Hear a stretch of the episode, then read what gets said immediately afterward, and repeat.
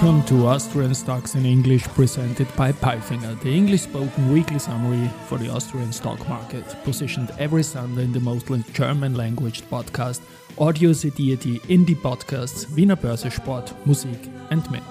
My name is Christian, I'm the host of the podcast, and I will be later on joined by the absolutely smart Alison. The following script is based on our 21st Austria Weekly. With a loss of 9.32%, ATX in week 11 went return to sender when it comes to year to date performance. All the early gains of the year are erased now. BAWAG fell this week 17%, Erste Group 13%, and OMV 11%. We saw a fat trading volume. On Wednesday and Thursday, we had 400, 480, and on Friday, the settlement day of March, 620 million euros. News came from Andritz, Mayr-Melnhof, Marinomed, Palfinger, Vienna Insurance Group, Austrian Post, Verbund, SBO, AT&S, Wolftank, and FACC. And these news are spoken now by the absolutely smart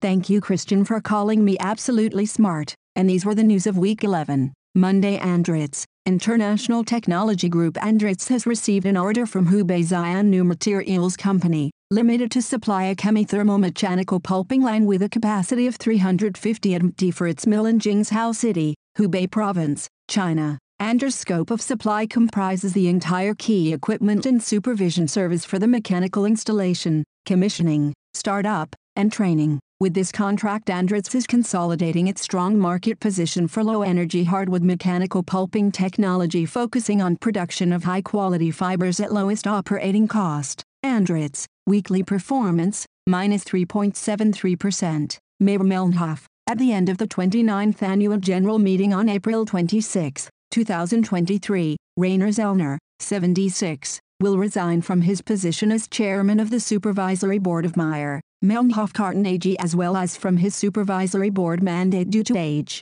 The supervisory board will propose to this annual general meeting the election of Wolfgang Ader, 71, as successor. The supervisory board intends to elect Wolfgang Ader as chairman of the supervisory board at its first meeting after the 29th annual general meeting. Mayr-Melnhof, weekly performance, minus 6.05%. Tuesday Marinomed, Marinomed Biotech AG, listed on the Vienna Stock Exchange, announced positive results from its clinical study on the decongestant effect of the sorbitol-containing carragelose nasal spray. The double-blind, two-way crossover, randomized and placebo-controlled study was conducted at the Vienna Challenge Chamber, while carragelose was shown to be an effective treatment of viral infections of the respiratory tract, sorbitol exerts a decongestant effect. Therefore, the product is indicated for the supportive treatment of rhinitis of any kind with the symptom of a blocked nose. Using the product as a treatment against allergies may help to both relieve the allergy symptoms and to reduce the risk of a viral respiratory infection.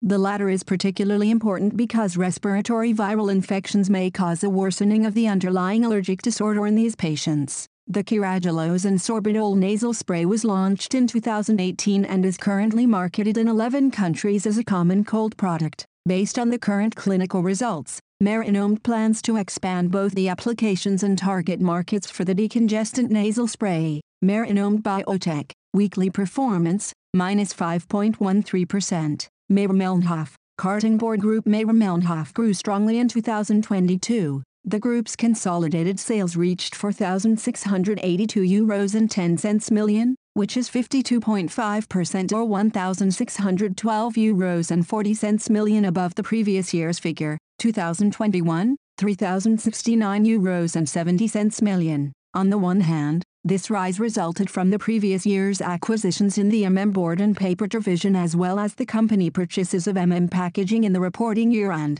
on the other hand from passing on costs through higher prices. At 510.3 million euros, an operating profit of 240.7 million euros above the previous year, 2021, 269.6 million euros, was achieved. Peter Oswald, MM CEO, comments, the MM Group grew significantly in terms of profit and sales, both organically and through acquisitions, in a macroeconomically and geopolitically challenging environment in the financial year 2022. Profit for the year thus increased by 154.5 million euros to 345.2 million euros, 2021, 190.7 million euros. In line with the good profit development and long-term dividend policy, a dividend increase to 4 euros and 20 cents per share, 2021, 3 euros and 50 cents, for the financial year 2022 will be proposed to the 29th annual shareholders meeting on April 26, 2023. Mayr-Melnhof, weekly performance, minus 6.05%. Wednesday Palfinger, Palfinger Marine has officially been commissioned to deliver 25 of its stiff boom cranes for offshore wind applications. The recipient is Japan's most recent large-scale offshore wind development project, the Kitakyushu Hibikinada offshore wind farm. With the deliveries beginning in Q1 2024, Palfinger further expands its market share in the Asia-Pacific market. The wind farm is scheduled to start commercial operation in 2025. Combined, the wind turbines will have a capacity of about 220 MW, thereby furthering Japan's efforts of becoming carbon neutral by 2050. Palfinger, weekly performance, minus 6.78%. VIG, with a premium volume of 12.6 billion euros, Vienna Insurance Group, VIG has exceeded the previous year's figure of 11 billion euros by 14.1%. Profit before taxes amounts to 562 million euros, which is 10% above the value achieved in 2021.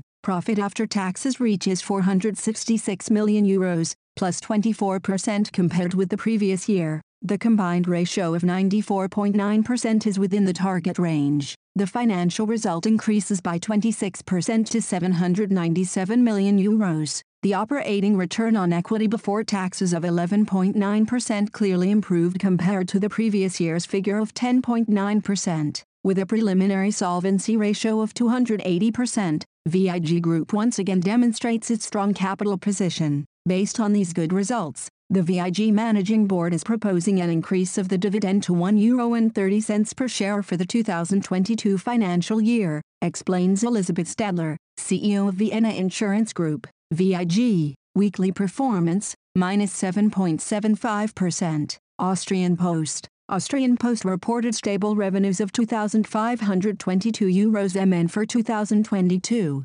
EBITDA increased by 0.6% to 372.7 million euros and earnings before interest and taxes, EBIT, decreased by 8.0% to 188.4 million euros. Austrian Post's profit for the period amounted to 128.1 million euros compared to 158.4 million euros last year. The company will propose a dividend of €1.75 per 2021. 1. 9 euro share to the annual general meeting on April 20, 2023. Österreichische Post, weekly performance, minus 3.20%. Thursday Verbund, utility I company Verbund increased results for financial year 2022 clearly. EBITDA climbed by 100.2% to 3,160 euros and 70 cents m. The group results surged by 96.6% to 1,717 euros m compared with the same period of the previous year.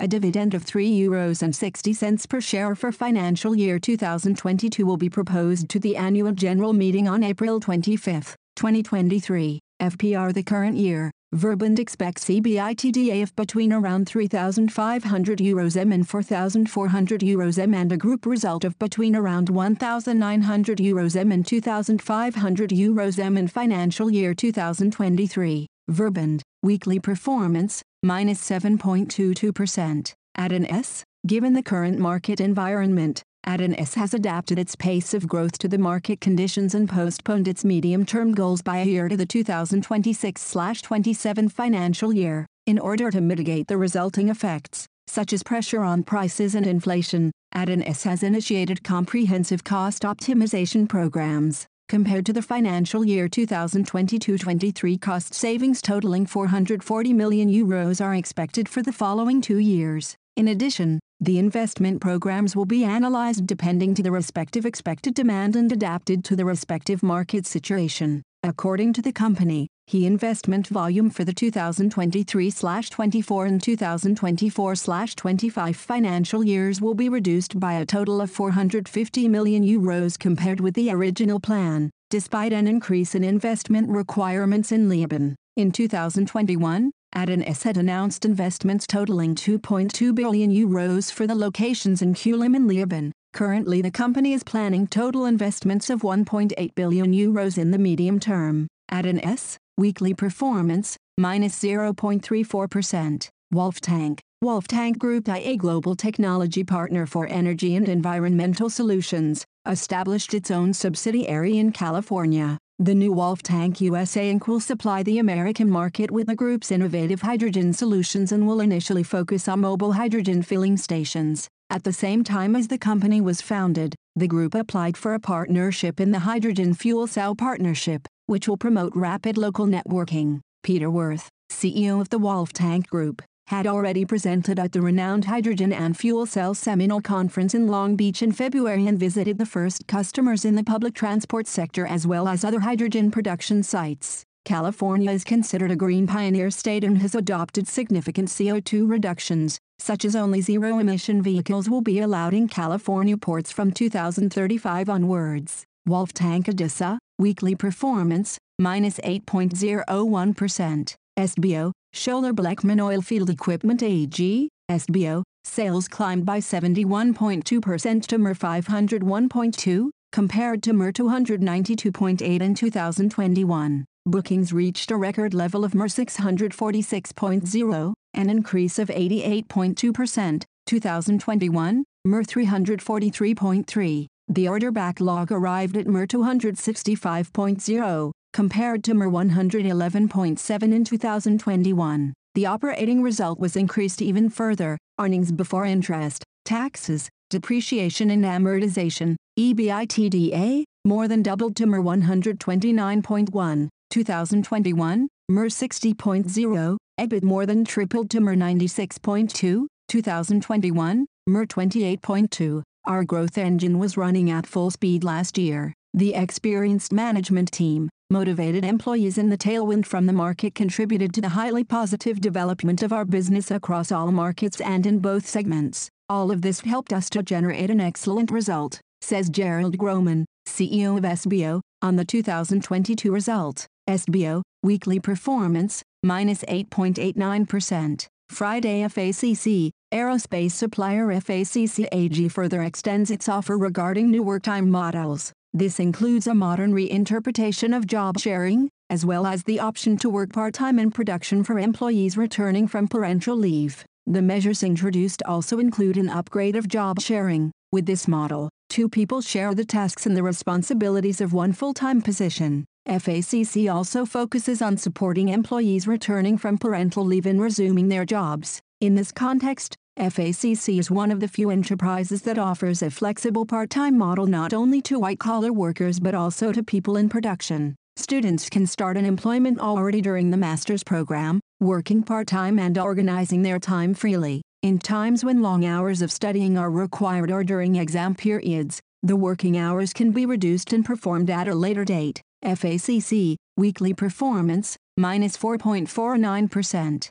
And now bye bye from Alison. And Christian, we wish you a great week. Hear you next Sunday.